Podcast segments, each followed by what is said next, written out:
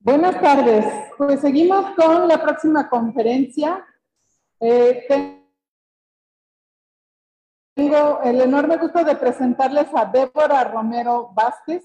Ella nos va a platicar sobre la violencia de género y el feminicidio. Débora es integrante de la Coordinación Nacional de la ONM en PRD, es defensora de los derechos humanos de las mujeres, es feminista y además hace capacitación en temas de género. Muy bienvenida, Débora, adelante. Siento que quiero cantar aquí. Es como este templete de karaoke, ¿no? ¿Puedo quitar?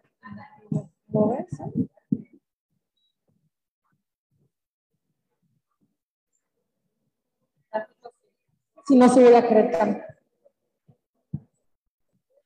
Ahí está, muchas gracias. Buenas tardes, ¿cómo están? Eh, quiero agradecer a la concejala la invitación que nos hace para estar hoy platicando un ratito con ustedes. Eh, yo quiero platicar, o bueno, quiero compartir con ustedes el tema de violencia de género. Ya hemos escuchado algunas cosas con otras compañeras que han estado antes de mí en, en este bonito escenario. Pero yo quisiera que eh, nos enfocáramos más al tema de la sororidad. ¿Ustedes saben qué es la sororidad? Muy bien. ¿No cuentan? Ah, muy bien. ¿Alguien más sabe qué es la sororidad? Bueno, les voy a contar en muy breve y de manera pues muy coloquial, permítanme hacerlo así, qué es la sororidad. La sororidad es un término que solo aplica entre mujeres. No es un término hombre-mujeres, ni es un término para hombre-hombre. Es un término solamente entre mujeres. Eso significa que solamente nosotras entendemos los procesos que nos lleva a vivir violencia y salir de violencia. Entonces, como lo entendemos, como creamos esa empatía, somos sororas. Eso es la sororidad. Yo te voy a acompañar a ti, compañera, en el proceso que estás viviendo y tú puedes recargarte en mi hombro. Esa es la sororidad. Cuando los compañeros dicen, vamos a ser este, muy sororales con ustedes, no, compañero. No puede ser, puede ser solidario, pero no puede ser sororo, porque solamente es un término que se aplica entre mujeres. Es exclusivo para nosotras. Eso significa que nosotras ahora en esta generación tenemos un compromiso muy grande y una responsabilidad muy grande.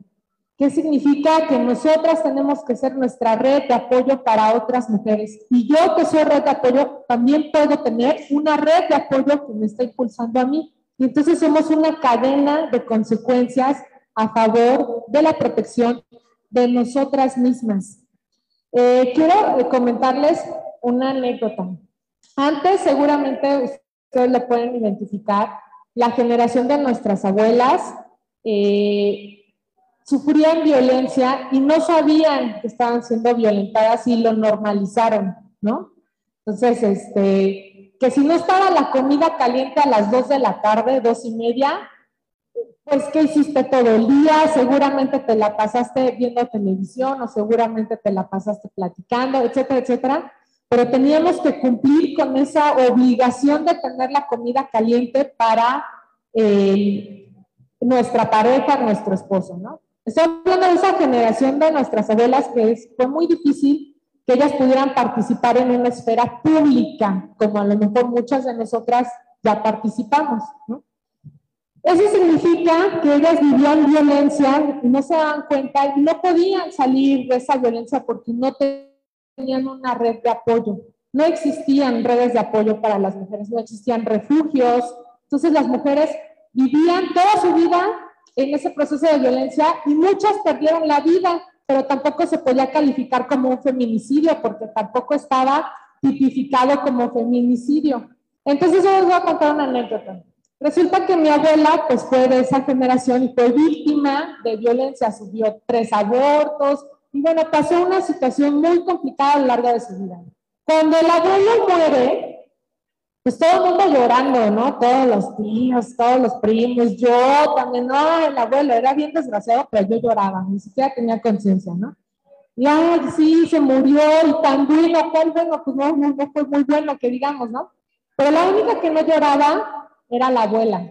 Ella estaba ecuánime, tranquila. Yo creo, pero además la señalaban, mi propia familia la señalaba. Ya la viste, no está llorando. Ay, ¿por qué? ¿Qué le está pasando? Te está reprimiendo el sentimiento, seguramente está reprimiendo. No, ¿cuál reprimiendo el sentimiento? Yo creo que ella estaba a sus adentros diciendo, qué bueno que ya se murió este desgraciado. ¿No? Bendito sea que ya se murió. Yo creo que estaba pensando, ahora que voy a hacer tanto tiempo, ¿a quién tengo que cuidar? Si ya el que tenía que darle de comer, plancharle, lavarle, ya no está. Entonces era, un shock, ¿no? Pero no tuvo una red de apoyo porque nunca lo reconoció. ¿Y a qué voy con todo esto? Yo creo que tenemos que nosotras, como mujeres, concientizar estos procesos y ser la red de apoyo de otras compañeras, de otras mujeres, incluso las propias, las que viven cerca de nuestro propio contexto, de nuestra casa, nuestras primas, nuestras tías, nuestras madres. Ninguna mujer está exenta de sufrir violencia, ninguna. Y saben que a las mujeres nos da mucha pena, mucha pena decir que hemos sido violentadas, nos da vergüenza no lo podemos aceptar, no podemos contárselo a nadie, porque siempre traemos a nuestra espalda la culpa. Es que es mi culpa, me está haciendo esto porque yo no estoy respondiendo como él quisiera.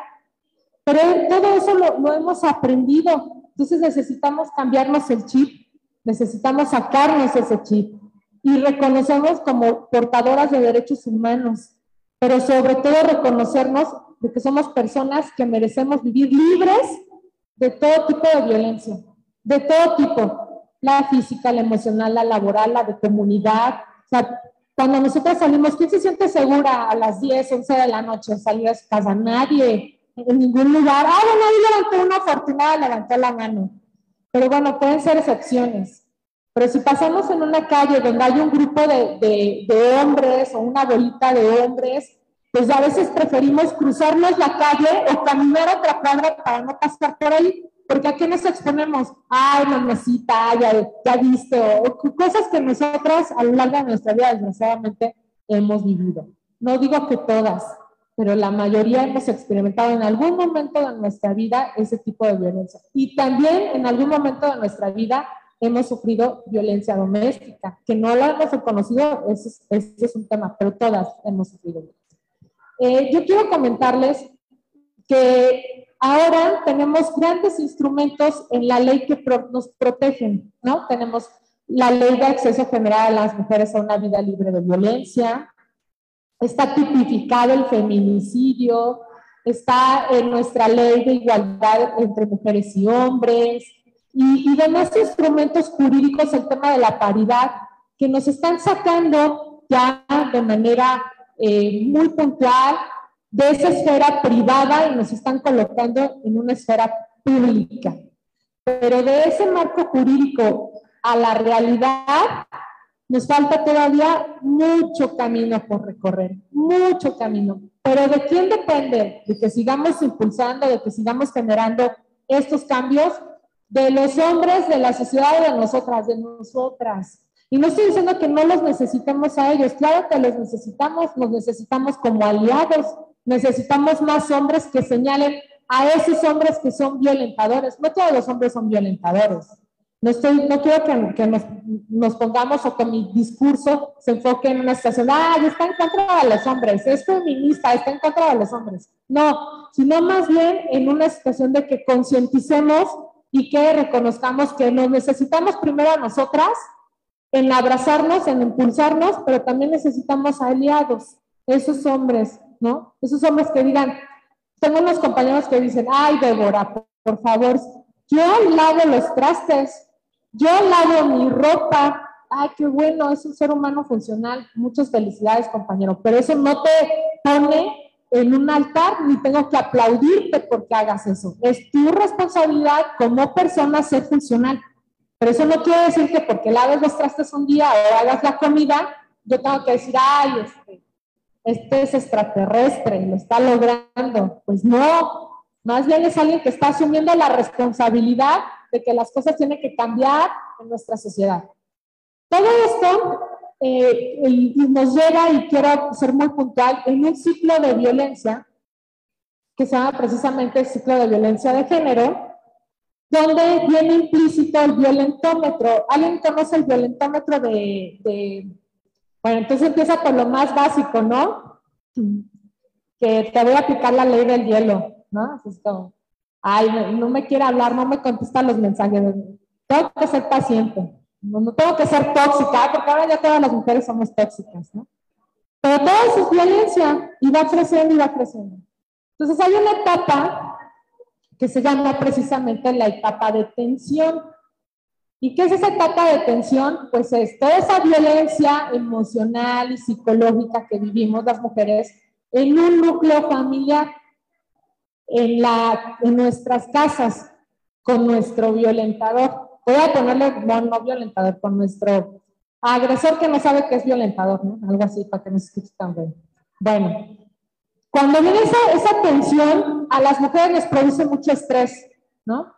Entonces, no me avisaste y te fuiste y no me avisaste y no llegaste y entonces son las 8, 10 de la noche y no me avisaste dónde estás, ¿no? ¿Qué te pasa? Estoy preocupadísimo y entonces enojado y, y mienta madres, y, pero, pero nosotras ay, qué lindo ese preocupa por mí, ¿no?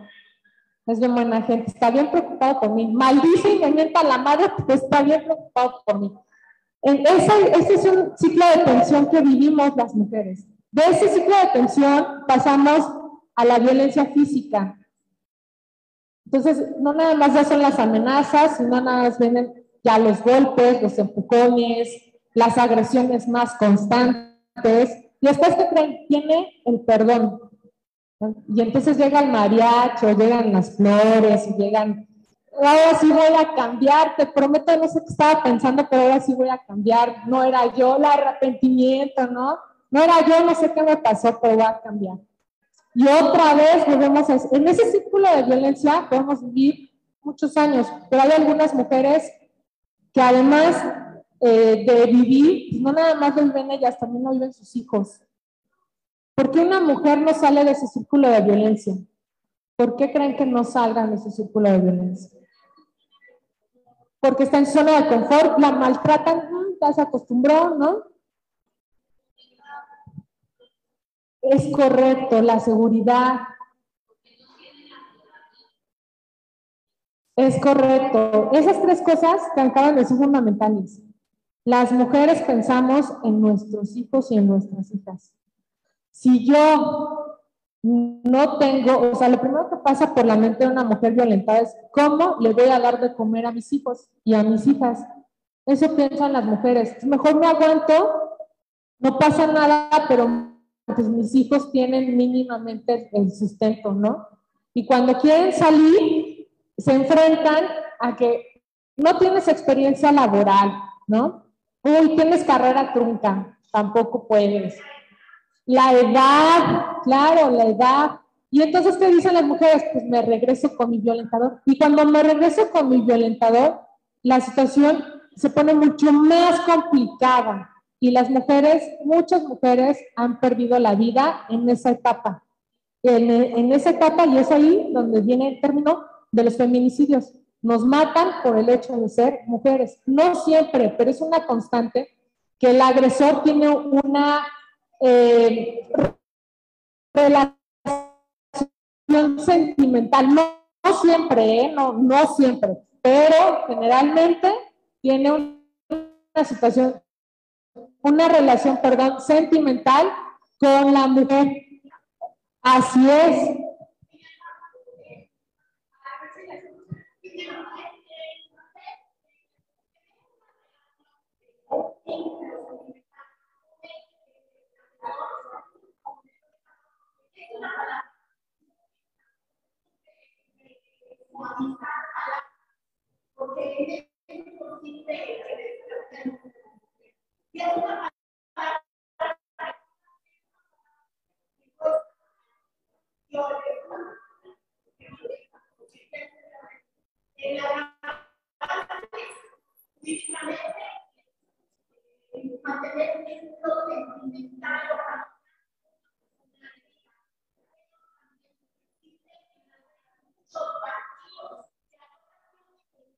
no cae ni siquiera en un acto como tal. Entonces, ahí no, y perdón que no creo que convierte la impunidad.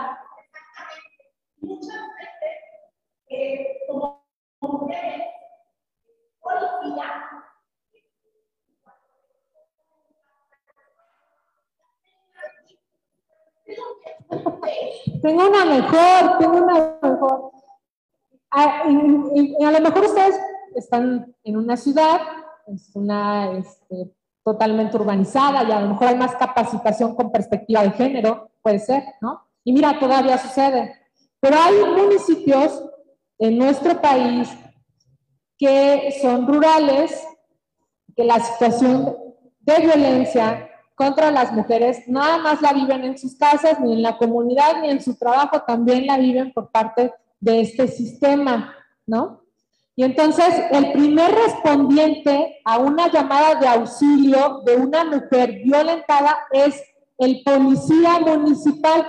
Ese primero, justo lo que tú estabas diciendo, ¿no? Y entonces llega, pero imagínense esos municipios que son chiquitos, incluso no nada chiquitos, también los, los municipios más grandes, ¿no? Y entonces, pero, pero viene aquí algo bien particular para que ustedes se lo lleven y lo, lo puedan compartir con otras mujeres y además hagan conciencia. Llega el primer respondiente, que es este policía municipal, a atender la llamada de auxilio de esta mujer violentada y abren la puerta, compadre, ¿qué pasó, compadre? Es, el policía es el compadre del violentador. Ay, comadre, pues es que arreglen sus cosas, ¿cómo vaya, compadre? Arreglen sus cosas entre ustedes, este, pues platíquenlo, platíquenlo, yo creo que este, no pasa nada. Mire, si me, lo, si me lo llevo, pues se va a quedar encerrado. ¿Y qué va a hacer usted, no? ¿Y qué va a hacer los, los niños, sus hijos? Imagínense sus hijos, su papá en la cárcel, todo eso le meten así como taladro a una mujer que además acaba de ser violentada, golpeada seguramente, ¿no? Porque además cuando una mujer pide auxilio, pues es una situación de extremo, ya de, de, me va a matar. ¿no? Entonces llega el primer respondiente, que es el policía municipal, y resulta que es el compadre del violentador, y le dice a la mujer, pues a la señora, pues arreglen sus temas para que no me lo tenga que llevar. Como esas cosas, podemos poner un anecdotario de casos que parecen broma y que nos dan risa, pero suceden.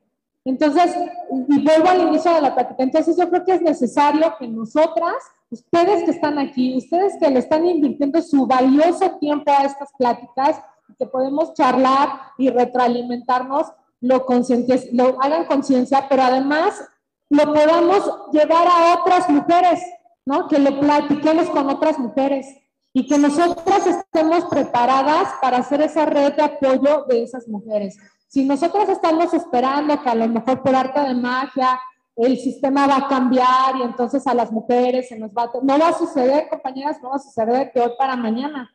Yo espero que la generación que viene atrás de nosotras, esas niñas, esos niños, vivan en una sociedad mucho más igualitaria que la que nosotras estamos viviendo, pero nosotras tenemos que trazar y hacer brecha para que ellas y ellos puedan caminar en, ese, en esa ruta más ligeros, no con tantas presiones, no con tantas injusticias, no con tantas mujeres muertas. Ahora los feminicidios son 11 feminicidios por día, 11 feminicidios por día, 11 mujeres, mientras yo estoy hablando con ustedes y estamos haciendo este diálogo, a alguien la están golpeando y casi matando.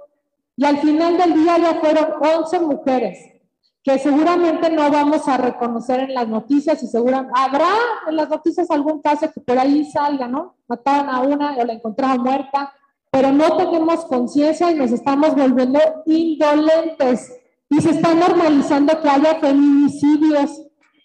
Y entonces las feministas, yo no somos feministas, ahora resulta que somos una amenaza para el Estado, ¿no? Entonces ahora decir, soy feminista, pues ya hasta nos da como pena, como que mejor ya no quiero decir que soy feminista, porque entonces me señalan y, y entonces yo creo que tenemos que asumirnos, aunque somos mujeres, que defendemos nuestros derechos y que defendemos las mismas, mismas oportunidades que tienen los hombres. Eso es ser feminista.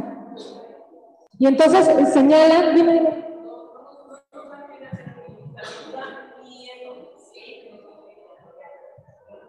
Tienes toda la razón. No es pena, es miedo. Porque nos estamos volviendo eh, el enemigo del Estado, ¿no? Por levantar la voz, por exigir, por gritar, por rayar, ¿no? Eh, yo antier tenía una plática con una compañera y me decía, yo no soy de esas feministas que van y rayan, ni van ni gritan, y tampoco soy de las que van y marchan, pero soy feminista. Está bien, cada quien vive el feminismo de acuerdo a su propio contexto, ¿no? No está mal. Pero eso no quiere decir que yo señale y que yo juzgue a la que va y grita, a la que va y raya, no la voy a juzgar. Esa es su forma de vivir el feminismo, su forma de exigir, su forma de, de decir ya basta, porque tiene su propia historia. Cada una tiene su propia historia. Desde esa propia historia nos asumimos feministas. Uno se hace feminista con su propia historia. Hay una frase por ahí muy célebre. Entonces, eh, yo eh, quisiera de verdad que asumiéramos este compromiso hoy de no juzgarnos entre nosotras y de ser la red de apoyo de otra mujer. Porque no nos enseñaron a hacer eso. Hay infinidad de refranes. Dime, dime.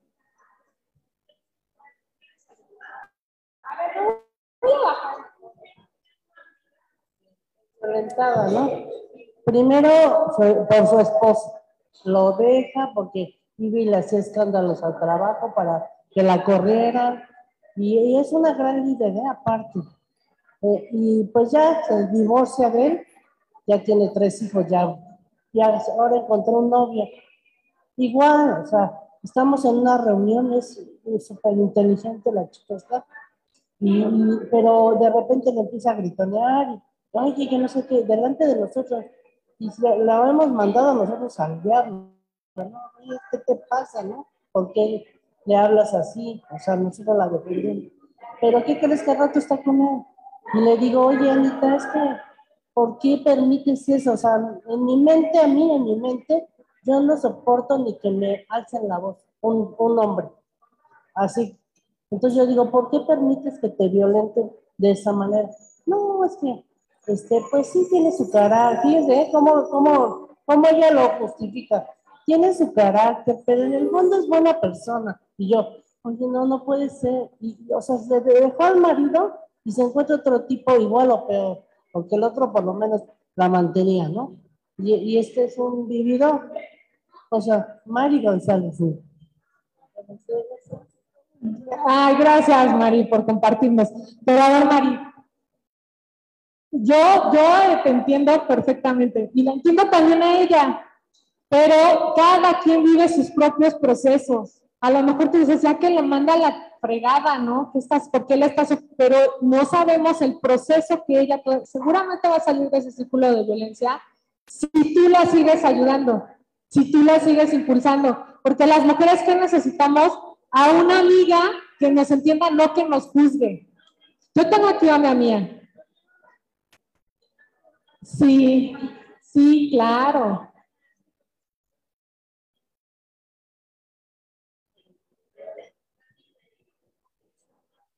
No, pero, pero tú tienes que seguir ahí con ella, impulsándola, diciendo, no mereces este trato, no mereces, y algún día te va a escuchar, pero es su propio proceso. Pero tú me vas a decir algo. Pero en lo que lo escucha la vida, ya la mataron. Yo siento que ese tipo de mujeres, aparte de ayuda, sí necesitan, pero ayuda hasta psicológica. Porque eso ya lo vivieron desde la infancia. A lo mejor fue hasta violada y, se calla, ¿no? Ese es el problema. Yo ahora me pregunto este, mucho sobre las artistas, no sé qué está pasando, ¿eh? O, se están protegiendo de todo este movimiento nuevo, pero yo no puedo concebir que una mujer, por una fama, o que, ahora ya todas fueron violadas hace 40 años.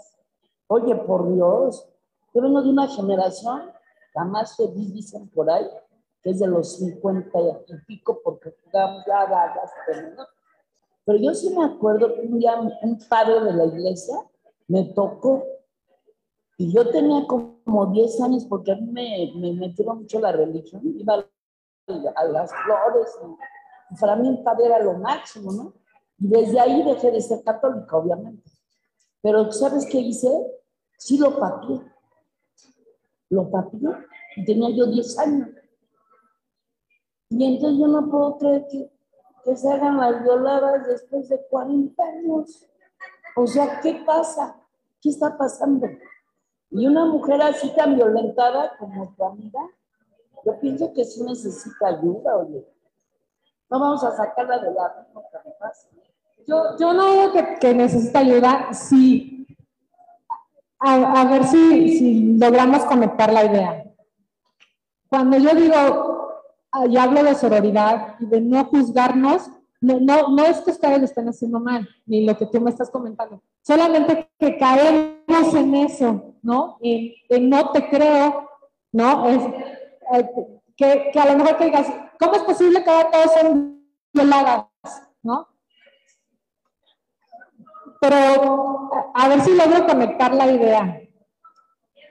A, ver si logro conectar la idea en, realidad, el que digamos, no lo puedo creer, no lo puedo creer, no, porque yo, sí, cada quien tiene una historia distinta.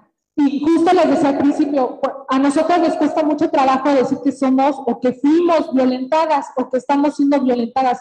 Y a lo mejor esas mujeres que tú dices, ahora resulta que todas son violadas, pues no sabemos el proceso que ellas estuvieron y a lo mejor no tuvieron la valentía y la garra de, patear, de salirse. A lo mejor a ellas les tocó quedarse calladas y aguantar.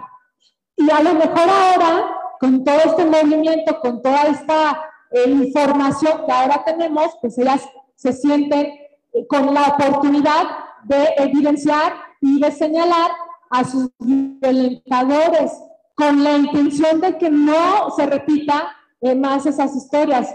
Lo que no podemos permitirnos entre nosotras es no creerle a una mujer que ha sido violentada. está prohibido, hay que quitarnos ese chip. O sea, la mujer que que me diga, mi jefe me está acosando, le creo, ¿no? La, la mujer que, que, que, dice, mi marido, este, dime, dime, dime, antes que se me... Que no llegas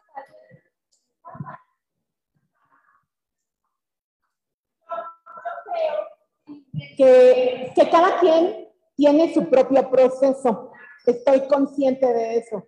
Sin embargo, este proceso y esta mentalidad en donde eh,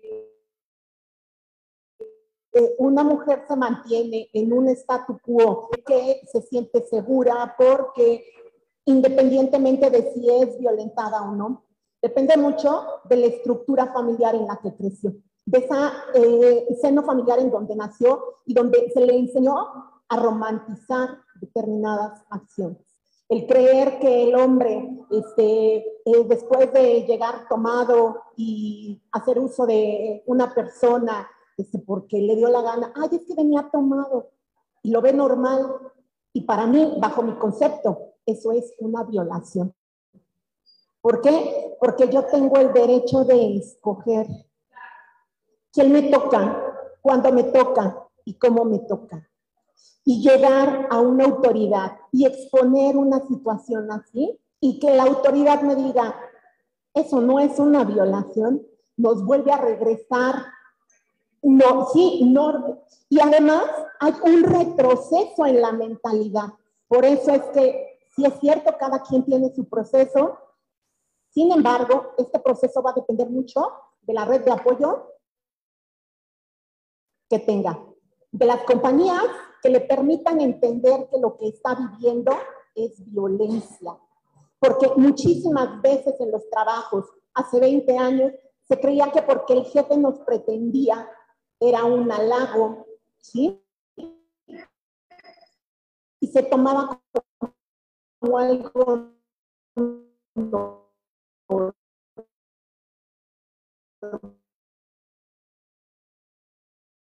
mal. A raíz de esta, no entienda por qué después de 40 años una persona diga que es bióloga. Sin embargo, la situación es que eso depende mucho del núcleo familiar y de la educación que recibimos y que nos enseñaron que los cuentos de hadas eran reales y que el final de, y fueron felices para siempre es real. Pero Disney, ni Perrault, ni los hermanos Grimm nos contaron qué le sucedió a la Cenicienta o a la Bella Durmiente cuando se metieron al castillo después de la boda. Y hay príncipes que siguen matando dragones por la familia, pero hay príncipes que violan, matan, agreden, eh, eh, juzgan, critican, eh, denigran a una mujer. Yo creo, sí, ándale también, eso está bien bonito, ¿eh? Sí, claro. Yo, yo creo que hay que entender esto que nos acaba. te llamas? ¿Cómo? Ruth. Lo que nos acaba de decir Ruth es que no va a llegar hasta. Acaba de decir Ruth.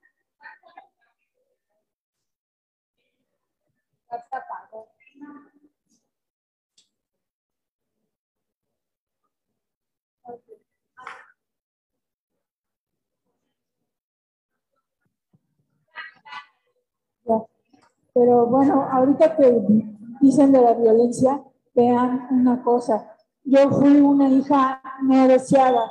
También vean eso, que hay mamás que matan a sus hijos como a mí me quisieron hacer. Me querían abortar, pero yo estoy, bueno, dije muy sana, pero no, no estoy tan sana porque me querían eliminar nada más para que se pongan, que, ay, que, que los hombres, que no sé qué no, mi propia madre me quería abortar. Gracias.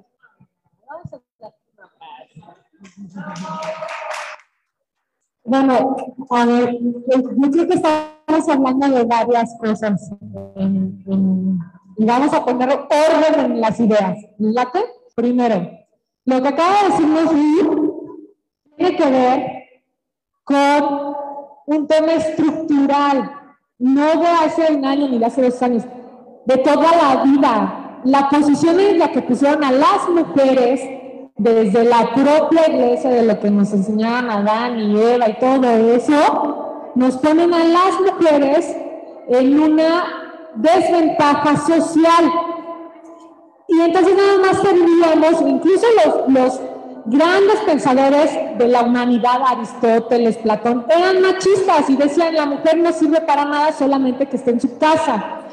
Y ella, y, y, esos, y esos grandes pensadores sociales son los que dieron forma a nuestra sociedad, son los que hicieron el derecho internacional y las leyes para que todo el mundo a través de ese sistema lo copiara y lo eh, bajara en todas las sociedades. ¿Sale? Es un tema estructural, la posición en la que pusieron a la mujer. Entonces, cuando vienen todas estas revoluciones, la revolución francesa que pedían las mujeres el voto, todas esas revoluciones que se han hecho, han generado que a la mujer se le reconozca como persona, porque ni siquiera éramos reconocidas como personas, no lo éramos. Y reconocerse como persona nos garantiza derechos a votar, a trabajar, a tener vivienda, a tener seguridad social, todo eso de lo que ahora poco a poco vamos ganando. Pero no existía, compañeras, no existía. Esa es una, esos roles que le dijeron al hombre, tú vas a salir y vas a ser el proveedor, y tú, mujer, vas a ser la que va a estar en su casa, en esa esfera privada. Lo hicieron esos grandes, grandes pensadores. ¿Cómo vamos a organizar a la sociedad? Así se va a organizar la sociedad. No hubo una mujer en ese entonces que dijera, ay, ustedes no, no, no. Esa era la posición a la que nos pusieron.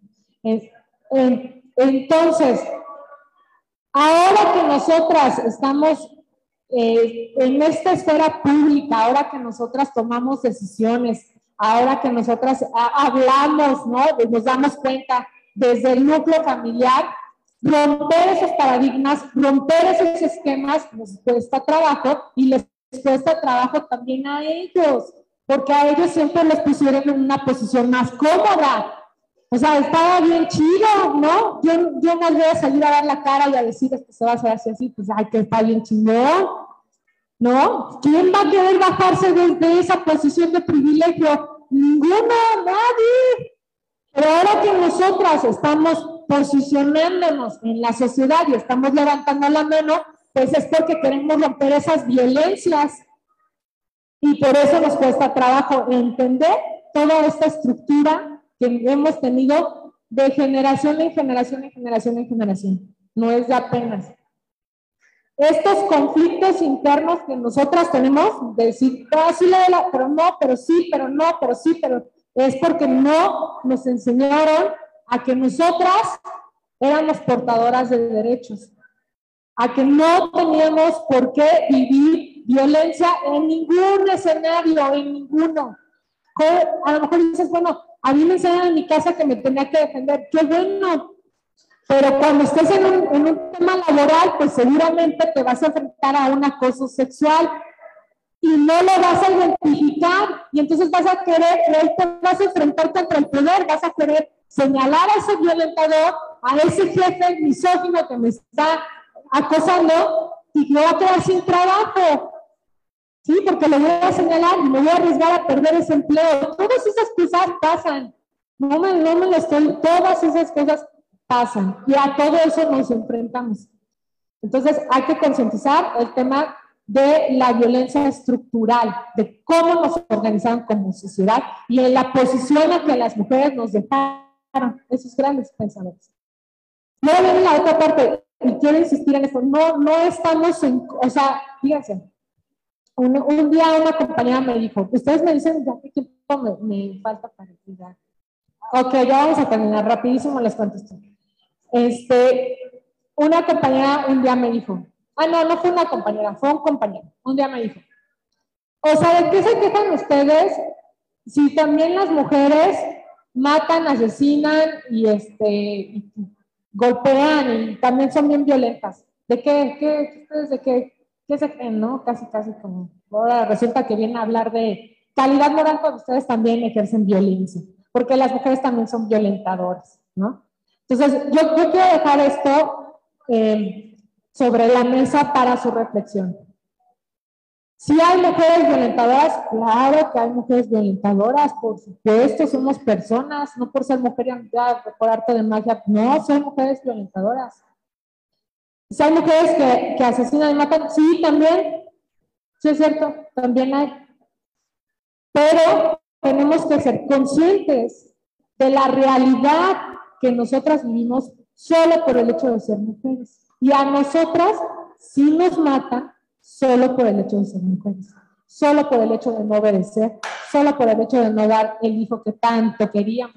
No solo por, muchas cosas que pasan, nos matan, sí nos matan a nosotras. Por eso somos un grupo vulnerado, vulnerable en la sociedad. Así como los niños, así como las personas de la tercera edad. Sí, así somos. Somos, por eso somos portadoras de derechos humanos, los derechos de las mujeres son derechos humanos, sí, sí son derechos humanos. Pero hay que entender que somos este grupo que es vulnerable por todas las violencias que vivimos, así como los niños tienen sus propios derechos. Se han escuchado los derechos de las niñas y los niños, que el 30 de abril eh, viene como mucho a, este, al tema, ¿no? Así como las personas de la tercera edad también tienen sus derechos a vivir dignamente, no, a no ser violentar, así también, porque también sufren y son un grupo vulnerado, así también nosotras somos un grupo vulnerado. Esa es la diferencia, ¿sale? Ya voy a terminar con esto. Eh, yo quisiera que todo lo que platicamos aquí, de que todo lo que compartimos aquí, nos lo llevemos y hagamos el compromiso de platicarlo con nuestras propias palabras, como lo hayamos entendido con otras mujeres. Ese tiene que ser mi compromiso. De aquí voy a salir con esta información que tengo que compartir con otras mujeres. Y yo, yo, yo me asumo como una mujer sorora. Jamás voy a señalar, ni a criticar, ni cómo se viste, ni cómo habla, ni a quién habla a otra mujer. De aquí tienen que salir cambiadas. No voy a criticar a otra mujer nunca más. A nadie, ni por cómo, ni cómo se vista. Solo por hoy, tienes toda la razón. Solo por hoy no voy a criticar a otra mujer. Nunca más. Solo por hoy. Y tampoco le voy a decir, ay, mírala, seguramente se las dio, por eso tiene su puesto. No, no, no, no, eso ya no, ya no debe de existir en nuestro vocabulario. Está prohibido, prohibido para nosotras juzgar y criticar a otra mujer. Nunca más, nunca más. Y solo por hoy. Muchas gracias, compañeras.